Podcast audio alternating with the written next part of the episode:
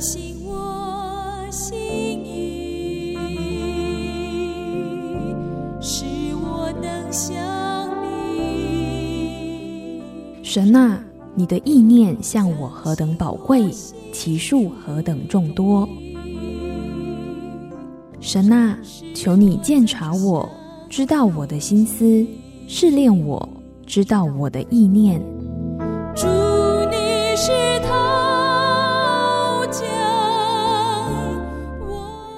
欢迎收听由钟荣凯牧师为您主持的《清醒的心》。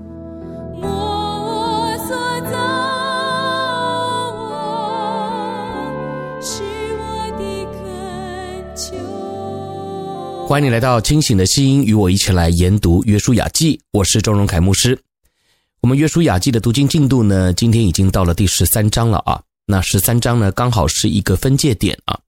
一到十二章啊，讲到的是以色列人呢怎么样占领迦南地啊，然后呢啊攻城略地的过程。那十三到二十四章呢，就是讲到他们怎么样分地，还有与神立约。好，所以呢，今天我们要从第十三章来看啊。不过呢，在看之前呢，我相信如果你有自己稍微读过经文啊，你会发现啊，接下来的经文呢有很多的地名啊，也有很多的人名。那我们在读历史书的时候啊，可能需要调整一下自己的心态啊，因为我们读到这些地名和人名的时候啊，都会觉得比较枯燥啊，然后呢也会很挫折哈，特别呢呃这个读不懂啊。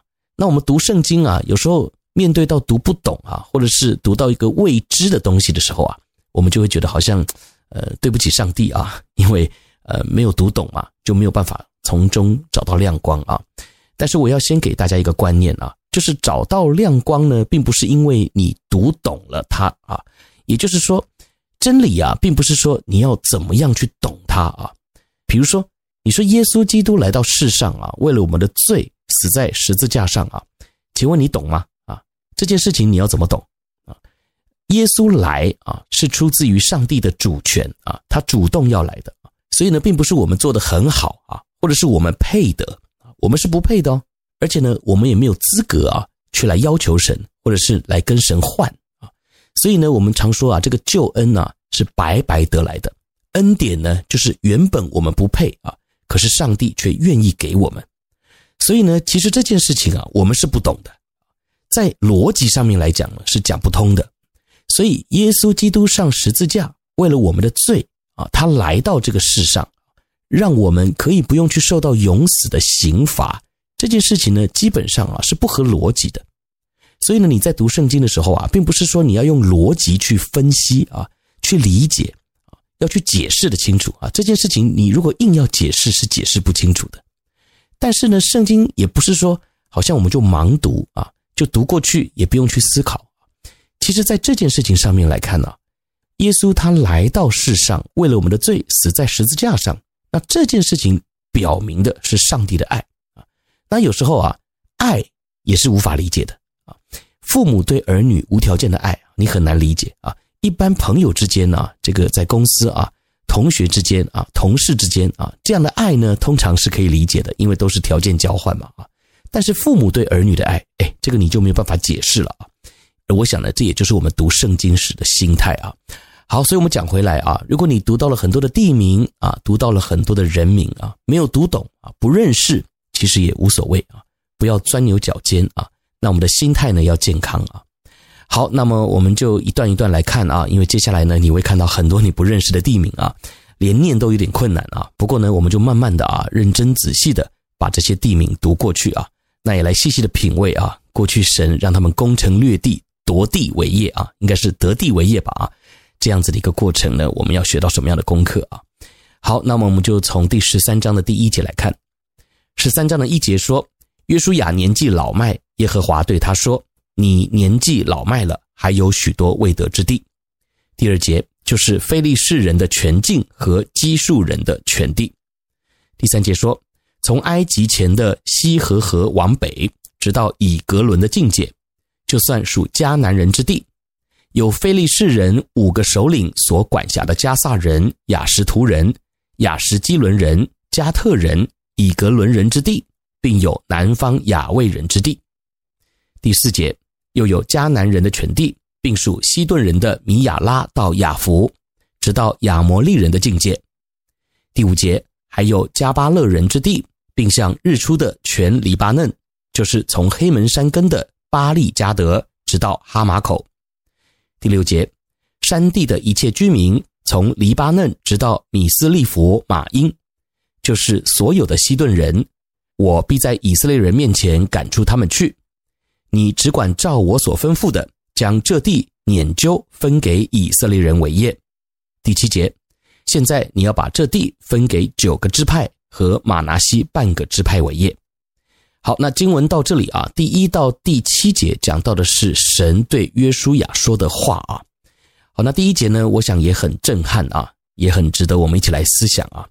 第一节说约书亚年纪老迈啊，那神就对他说：“你年纪已经大了哈，但是还有许多未得之地啊。”然后呢，后面就讲了一堆的地啊。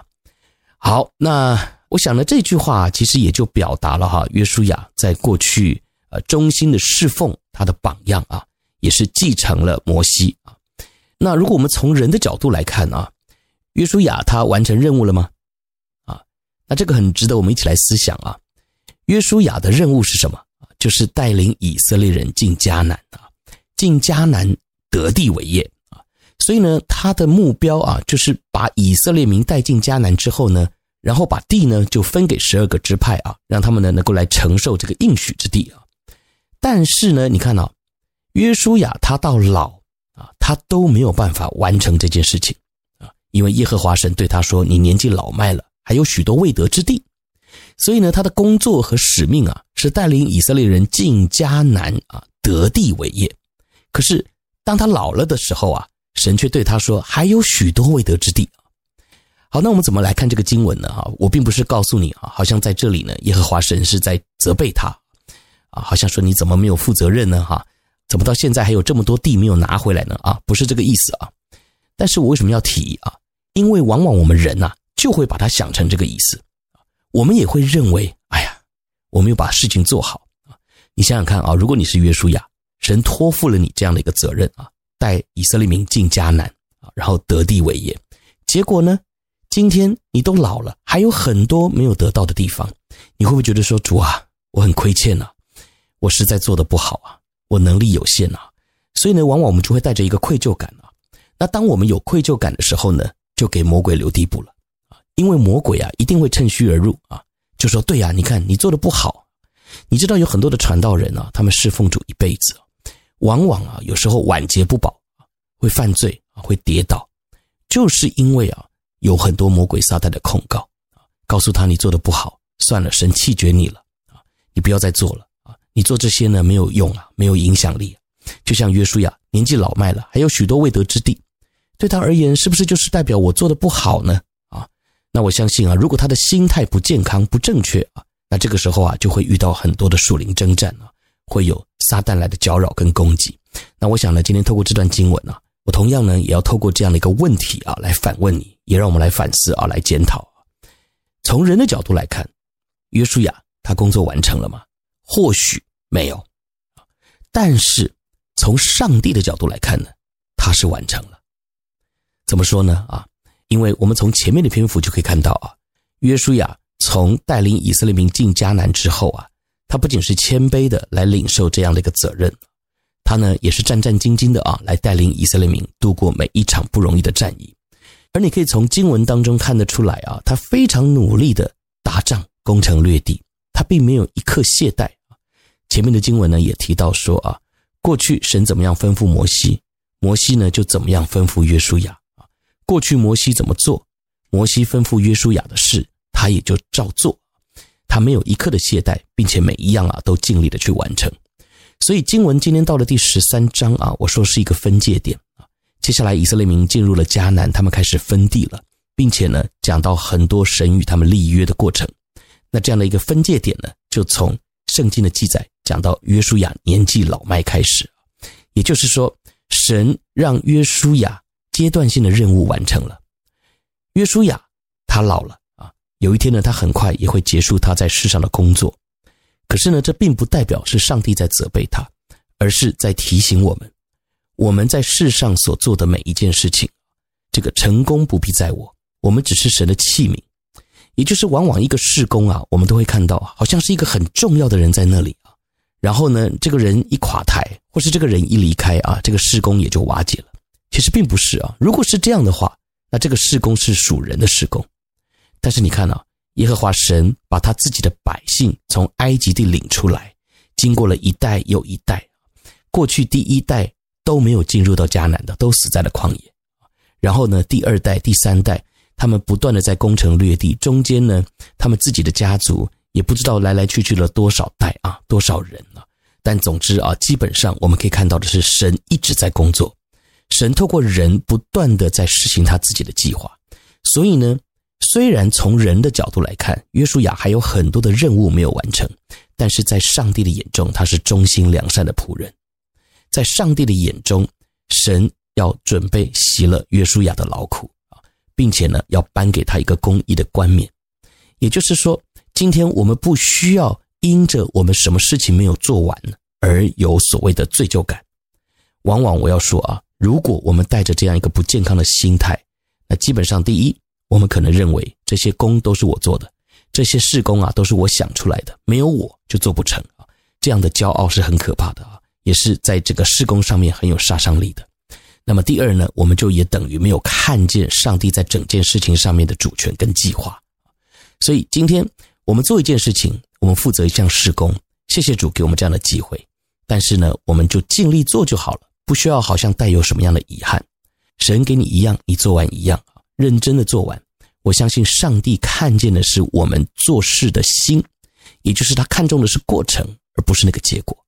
所以盼望呢，我们今天透过这段经文呢、也能够有这样的一个反思啊。约书亚年纪老迈了，神对他说：“还有许多的未得之地，并不是在责备他，而是在提醒我们每一个人。约书亚他尽力的做完了他该做的事，那还有许多的未得之地。接下来，神要兴起领袖，神也要呼召在百姓中间所有敬虔的人。其实呢，在十二个支派当中啊，也有支派的领袖，而且也有很多分层负责的领袖。而一个事工的建立啊，神的心意。”就透过神所呼召的这些人呢，一起齐心协力的来完成哈。所以呢，我想啊，透过这七节经文啊，特别是第一节经文的亮光啊，也让我们能够被提醒啊，在我们服侍的过程当中呢，一定要有个健康的心态啊，就是成功呢不用在我啊，上帝才是真正的计划者。那我们就是一个阶段性的器皿，把我们现在手中的工作做好就可以了。好，那我们先休息一下啊，一会儿呢，我们再回来。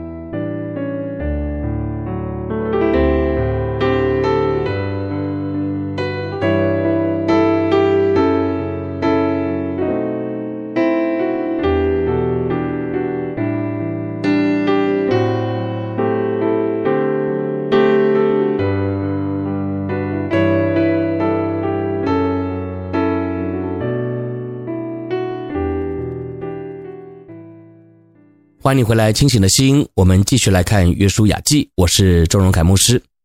我们要来看的是十三章的后半段啊，其实也不是后半段啊，因为我们刚才只读到了第七节啊，十三章蛮长的啊。那这个所谓的后半段呢，主要是讲到约旦河东的地啊，啊，约书亚要怎么样来分配啊？这些经文呢，其实在前面也都有提到啊，只是在这里啊，就是再重复讲一遍啊，就是确定在约旦河东有这些已经得地为业的支派啊，那他们现在可以回去了啊。好，那我们从第八节一起来看啊，看到最后第三十三节，约书亚记十三章八节开始说，马拿西那半支派和流便、加得二支派已经受了产业。就是耶和华的仆人摩西在约旦河东所赐给他们的。第九节开始啊，就是讲到一连串的地名啊。我们来看，是从雅嫩谷边的雅罗尔和谷中的城，并米底巴的全平原，直到底本，和在希实本做王亚摩利王西宏的诸城，直到亚门人的境界，又有基列地、基述人、马加人的地界，并黑门全山、巴山全地，直到撒迦。又有巴山王噩的全国，他在雅斯他路和以得来做王。这些地的人都是摩西所击杀、所赶逐的。以色列人却没有赶逐基述人、玛迦人，这些人仍住在以色列中，直到今日。只是利未支派，摩西没有把产业分给他们。他们的产业乃是献与耶和华以色列神的火祭，正如耶和华所应许他们的。摩西按着流便支派的宗族分给他们产业，他们的境界是雅嫩谷边的雅罗尔和谷中的城，靠近米底巴的全平原，希实本并属希实本平原的各城，底本、巴莫、巴利、伯、巴利缅、亚杂、基底莫、米法亚、基列亭、西比马、谷中山的系列、哈撒辖、伯毘珥、毘斯加山坡。博耶西莫，平原的各城，并亚摩利王西宏的全国。这西宏曾在希实本做王，摩西把他和米甸的族长以卫、利金、苏尔、户尔、利巴击杀了。这都是住那地属西宏为首领的。那时以色列人在所杀的人中，也用刀杀了比尔的儿子术士巴兰。流便人的境界就是约旦河与靠近约旦河的地。以上是流便人按着宗族所得为业的诸城，并属城的村庄。摩西按着迦得支派的宗族分给他们产业，他们的境界是雅谢和基列的各城，并亚门人的一半地，直到拉巴前的亚罗尔。从希什本到拉摩、米斯巴和比多宁，又从马哈念到底壁的境界，并谷中的伯亚兰、伯宁拉、舒哥、撒芬。就是西实本王西宏国中的余地，以及约旦河与靠近约旦河的地，直到基尼列海的极边，都在约旦河东。以上是加得人按着宗族所得为业的诸城，并属城的村庄。摩西把产业分给马拿西半支派，是按着马拿西半支派的宗族所分的。他们的境界是从马哈念起，包括巴山全地，就是巴山王鄂的全国。并在巴珊、亚尔的一切城邑共六十个，基列的一半，并亚斯他录、以得来，就是属巴珊王恶国的二城，是按着宗族给马拿西的儿子玛吉的一半子孙。以上是摩西在约旦河东对着耶利哥的摩押平原所分给他们的产业，只是利未支派，摩西没有把产业分给他们。耶和华以色列的神是他们的产业。正如耶和华所应许他们的。好，这个经文真的很长啊，从第八节呢一直到三十三节啊，讲到了很多的地方啊。那我相信这些地方呢，大部分呢你都是不认识的。当然呢，也有一些在圣经里面常常出现的地名啊。不过呢，这整体来讲啊，就是讲到玛拿西半支派啊，还有流便、迦得两个支派呢，在约旦河东所领受到的产业啊。那严格来讲呢，他们并没有进到迦南地啊。可是呢，我想这也是上帝的心意，因为呢，你可以看到啊，神为什么要领导他们去攻打耶利哥城啊？这个耶利哥城呢，可以算是整个迦南地当中的一个中间地带，也就是最不容易攻进去的地方。你要想啊，迦南地他们其实啊，虽然有很多的国家啊，但是呢，他们也是可以联盟在一起的。所以，如果你从中间打的话呢，那基本上呢，你可以被南边跟北边的联合军队呢夹杀。然后呢，这个耶利哥城又非常的坚固，所以一般人呢应该不会选择啊要从中间进攻啊。但是呢，哎，上帝的带领就很特别啊，就从这个迦南地的中心点啊耶利哥城打进去。那这也难怪啊，我们前面也读到啊，迦南地的人呢心就都消化了啊，因为不可能有人要打从中间打嘛啊。但是他们不仅是从中间打耶利哥城呢，还真的攻破了啊，并且呢，他们还就真的这样啊把全地给夺回来了。所以呢，我们再回来看今天的这段记载啊。讲到马拿西半支派，还有流便、加得两个支派啊，在约旦河东所领受到的产业，其实呢，他们的这个地理位置就很重要了。他们虽然没有过约旦河啊，但是神所应许给他们的迦南全地，基本上呢，也就是透过马拿西半支派，还有流便、加得两个支派，在这样子的一个中间最难攻打的地方啊，做了一个屏障。也就是啊，当时以色列民虽然不是很清楚为什么要走这段路啊，为什么要从这里进。但是现在我们来看整个全貌啊，就很清楚了啊，因为这中间的地带是最难攻的，但是上帝呢就带领他们从最难攻的地方攻进去了，而且是成功的，就得到了整个迦南地。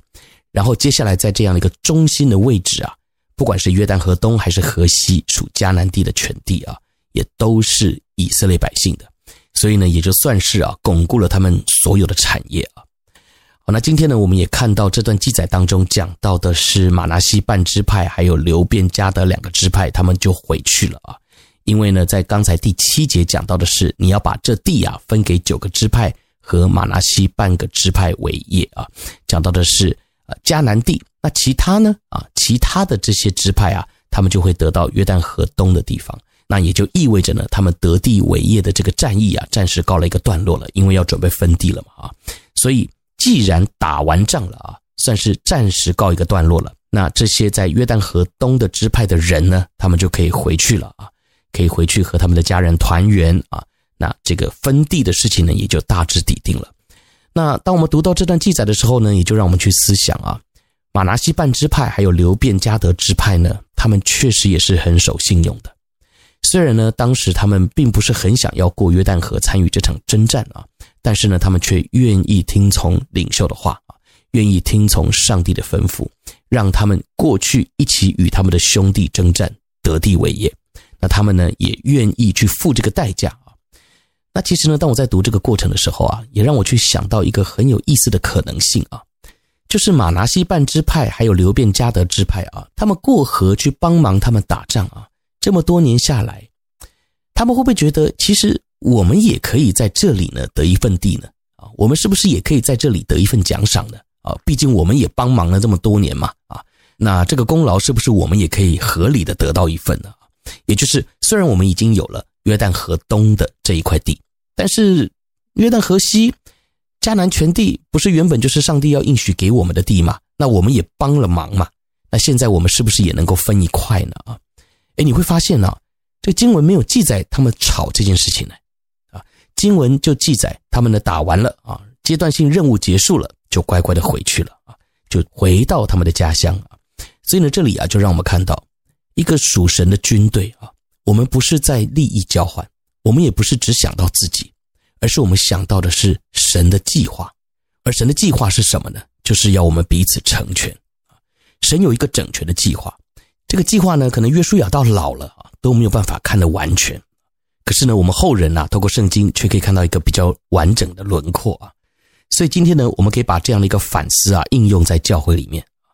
往往我们在教会里面有不同的事工啊，那不同的事工呢，就有不同的同工啊。往往我们都会觉得我们自己很重要，我们也会彼此的帮助。但是呢，当一件事情被完成的时候，我们是不是也会觉得说，哎，这个也有我的一份功劳啊？所以呢，哎，这个好处啊，我也要拿一份。那往往呢，我们就会在这个利益的陷阱当中出不来。那也就给魔鬼留地步了。那今天呢，说实话啊，马拿西半支派还有流便加德支派，他们如果要闹起来啊，那确实也是挺麻烦的。但是今天的经文就让我们看到，他们打完仗啊，完成了这个阶段性的任务，哎，他们就回去了啊，回去到神所赏赐给他们的产业里。那我想呢，这就是一个可以彼此成全的态度啊，也是很值得我们学习的。而经文当中呢，你也可以看到啊，第十四节讲到利未支派啊，摩西呢，并没有把产业分给他们。那他们的产业呢，乃是献与耶和华以色列神的火祭啊，正如耶和华所应许他们的。意思就是啊，他们是将自己献上的一群人啊。那他们的产业就是耶和华神自己。那经文到了第三十三节啊，又再次的强调，只是立位之派，摩西没有把产业分给他们。耶和华以色列的神是他们的产业，正如耶和华所应许他们的。所以你看到这里，让我们去思想啊，不管你是马拿西半支派、流便、迦得支派啊，这些支派帮着他的弟兄一起进攻迦南啊，一起出生入死。他们完成了阶段性的任务，他们并没有抢功，他们也并没有闹啊，他们非常认份的知道神所赏赐给他们的产业在哪里，他们就欢欢喜喜的回到他们该去的地方啊。那利未支派也是啊，他们在这场征战当中，他们也是跟着，但是呢，他们也一样啊，就是遵守耶和华神的规定，很认份的知道他们的身份跟角色是什么啊。所以呢，我想啊，今天我们在读这段经文的亮光啊，就是我们要清楚知道自己的角色啊。我们呢，不要去羡慕别人，甚至呢，是从羡慕到嫉妒啊。那如果呢，我们没有办法掌握自己的心啊，容让自己的贪婪还有欲望在长大的话，那整个的团队不就乱了吗？所以盼望呢，我们今天就透过这段经文呢，一起来学习啊，怎么样在主的面前认份的做好神所托付我的责任啊。我们一起来祷告，爱慕的主，我们谢谢你。今天透过这段经文，让我们看见过去这群以色列民，他们完成了这个阶段性的任务，并且在事后也让我们看见他们彼此成全的榜样。也求你帮助我，让我不会进入到与人比较的试探当中，让我单单的来仰望你，并且完成你所托付我的任务。谢谢主垂听我的祷告，奉耶稣基督的名，Amen。我是周荣凯牧师，清醒的心，约书亚记灵修节目，我们下一期再见，拜拜。